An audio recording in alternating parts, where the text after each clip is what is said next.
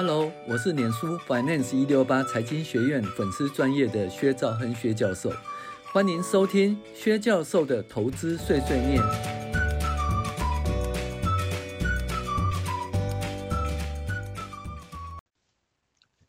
各位网友，大家好，我是薛兆亨薛教授。我们现在讨论进阶财报分析第三集，资产负债表的共同比分析。那财务报表分析的启示，其实不是说分析就好，是从什么时候开始呢？从哪里开始分析呢？其实要从最重要的哦，掌握重点分析。哦，那什么叫最重要的？其实有重要性原则哈。一般而言，能够列在财务报表上面的，都是大于百分之十哦，才是重要的哈。那当然呢，还有一个其他的方法来做判断哈。那我们今天介绍的是一个共同比分析。很多学习财务分析的人都先看毛利率啦，看每股盈余啊，ROE 啊，再看一些财务比率哦，这些叫财务分析的。其实财务分析的起点不是这个，财务分析的起点要找出最重要的项目来分析，而不重要时间，不重要的有时间再看看，没时间就算了。什么叫重要呢？什么叫不重要呢？我们可以用共同比分析 （common size） 来分析。也就是说，找一个项目，把它当百分之一百，那其他项目占这个项目的比率呢，来算出百分比哦，然后看出不同公司间这个项目占的百分比是否不同，让不同规模之间的财务数字可以比较。那必须要把它变成百分比，而不能用绝对的金额，或者说，哎，我这家公司流动资产一百亿元，就你那家公司的规模流动资产三百三千万元，那这两家公司呢？怎么去分析呢？难道我的财务、我的流动资产的、我的偿债比例，诶，会比你好吗？还是我的偿债比例会比你差吗？因为我一百亿元，你三千万元而已啊。其实不是的，不同规模的公司必须换算成相同基础才能够比较。另外呢，哦，同一家公司在不同的期间，哦，同一家公司在不同期间比较呢？诶，也是用共同比分析，了解其这个变化的状况与重点的所在。那当我们在算共同比时，通常资产负债表是以资产总计作为百分之一百，那损益表呢？呃，损益表是用营业收入净额，记住是净额，不是总额，营业收入净额当百分之一百。可是，在分析子项目的时候，就可以用不同的项目当做共同比的百分之一百计算啦。比如说，你在分析流动资产的各项目时，就可以用流动资产总额当做百分之一百。在你分析成本结构时，可以做营业成本哦，当做百分之一百，然后来看说哦，诶，原料有百分之多少啊？人工百分之多少？制造费用百分之多少？哈，然后如果你分析制造费用，又可以制造费用当百分之百分之一百，然后看出诶，薪资占多少啊？对不对？出差会占多少？佣金占多少啊？这些东西，OK，好，好，水电会占多少？那就可以分析它的重点哈。好，那我们来看这家公司一百零五年及一百零四年资产负债表的结构，哈，资产结构，资产结构。那这个资产结构以资产的总计当百分之一百，然后各项资产项目占资产总计，呃，占的百分比分析。我们发现呢，在一百零五年跟一百零四年底呢，各项资产项目占资产总计没有明显变动哦。一百零五年现金多了一点，从一百零四年二十八趴变成三十五趴。那主要。主要是应收账款占资产总计从二十三趴降到二十趴，存货由资产的百分之三十三降到三十所致，那就很简单一件事啊，就是说，诶它的应收账款啊，就是减少收回来就变成现金了，对不对？那存货呢减少了，收回来就变成现金，所以现金增加，应收账款，呃，就是稍微降低，存货百，呃，占的百分比稍微降低就对了哈。好，好，那我们看一下哦。那这家公司的话，你可以看它流动资产呢，呃，在一百零四年是八十八 percent，一百零五年是八十九 percent，也没有怎么变动哈。那所以你就说，哎，这样的流动资产没有什么变动，所以这家公司的诶流动资产就差不多，对不对？哎，其实赶快不讲师傅了，为什么赶快不讲师傅啊？因为流动资产的话，哈，要看它的主要的结构。你可以看到哦，它的现金占百分之三十五，应收占半占百分之二十，存货占百分之三十。而这一边呢，现金占百分之二十八，诶，应收账占百分之二十三，存货占百分之三十三。可以看到呢，变现呢最差的存货就是存货要变成应收账款，应收账款变成现金，哦，它占的比例下降了。然后呢，这个应收账款呢要要回收收到现金以后才能变成现金，它从了二十三变二十，而现金的比重从二十八变三十五，所以看得出就是说它的什么？资产变现能力变好，它的整个品质变现品质变好了哈。那那当然呢，现金比重增加，你当然可以去分析现金为什么增加。呃，大略来看，应该是应收账款减少，存货减少导致现金增加哈。好，那我们的分析策略，资产分析重点先分析现金，然后分析存货，再分析应收账款，其他就不用分析了。那本来以为说一百零五年的资产负债表和现金的二十八趴变三十五趴是分析的重点，可是当我们在一百零六年第一季资产负债表后才知道这只是一个日常哈。嗯，在一百零六年第一季的时候，现金比重降到百分之十九，存货到二十四，应收账本十六，奇怪的一个项目出现了，其他非流动资产增加二十六。那你可以看到，那现金呢？现金减少，那百分比减少没错，金额也减少了哈。那应收账款呢，可以注意到哈，它的百分比降低，可是它金额呢提高了，一一四一四二三比一一三三呃九二七提高了。那存货呢，它的百分比也降低了，从三十到二十四，可你发现说一绝对金额是一七五二三四四，然后它呃那个月那个。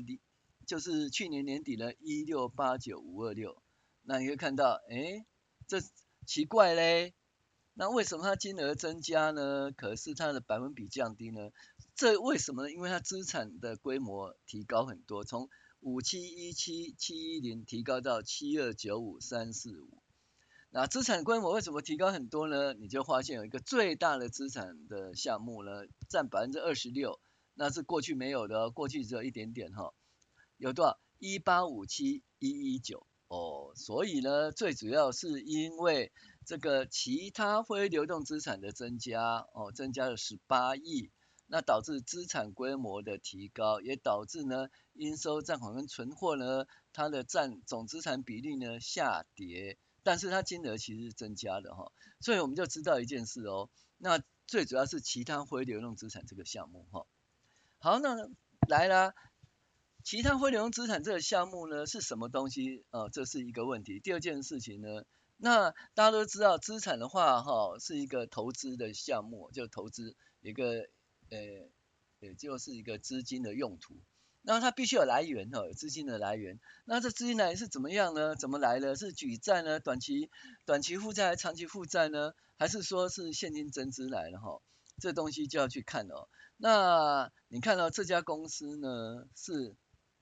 其实它是用举债的方式，短期借款增加了十六亿，好，导致它的那个流动负债比率呢从二十八提高到四十四，所以它是用举债十六亿哈来偿来这个支应这个十八亿哈的其他非流动资产，那这样看就知道它流动比例就变差了。为什么？你看哦，它流动资产是六十六，本来是八十九，哦，八十九对二对二十。对二十八，那流动资产就八十九对二十八就三倍以上嘛。可是现在不是的哦，现在是多少？六十六对对四十四，流动比例就差很多了哦，就一点几倍而已哈、好，所以我们就看到说，诶，他这家公司呢，要短期借款，流动比例变差，这家公司会倒吗？会倒吗？所以这个东西就很重要，看其他非流动资产是什么东西呀、啊？哈，什么东西？嗯，要花钱来买啦，那买了公司会不会受伤？其实大家啊、大家对所谓其他其他什么其他非流动资产、其他流动资产、其他其他都很怕，因为这个数字最好是最小，越小越好啦。因为呢，其他就不是正正常的项目哈。那所以呢，就必须要去了解这什么东西哈。就我们发现呢，他花了十八亿，这是从现金流量表，刚才是资产负债表哈。那我们现在从现金流量表来看，花了十八亿买进其他非流动资产。导致自由现金流变负哦，你看，你看哦，你看哦，它的投资活动现金流量呢是其他非流动资产十八亿，那在这种状况的话，你可以看到它的营业活动现金流入是一一五哦四八七，其实它营业活动已经是现金流出了，这家公司已经是不好。本去年的第一季是二二二零一八两亿多现金流，今年已经是一一五四八四的现金流出了。那结果呢？它怎么还有一笔很大的支出叫其他非流动资产增加？哦，十八亿啊。所以总共呢，投资活动现金流量支出是多少？二十一亿。那整体的自由现金流量就是负的。那可是，一一百零五年一月第一季的话，其实整体自由现金流量是正的。你看，二十二亿，然后减去两千多万的支出，自由现金流量是正的。好，那自由现金流量既然是负的话，哈，那负的二十一点七亿，那怎么办呢？怎么办？其实就是借钱啊，不然就现金增资啊，跟股东要或对外面借，就发现它短期借款增加十六点七亿，所以呢，所以这个东西这家公司的状况不是很好呢。你看哦，营业活动现金流量变负的，然后。自由现金流量变负了，哎，短期借款借了一堆，这怎么偿债能力也不好，短期偿债能力也不好，长期偿债能力也不好，这家公司状况是很糟糕。所以呢，最主要看着其他非流动资产是什么东西呀、那是最重要的哈。那我们在财务报表的附注揭晓了，其他非流动资产是买不动产的预付款，哦，就是其他非流动资产项目，你可以看到。不动产的预付款十八亿，哦，那所以就很简单是定金了。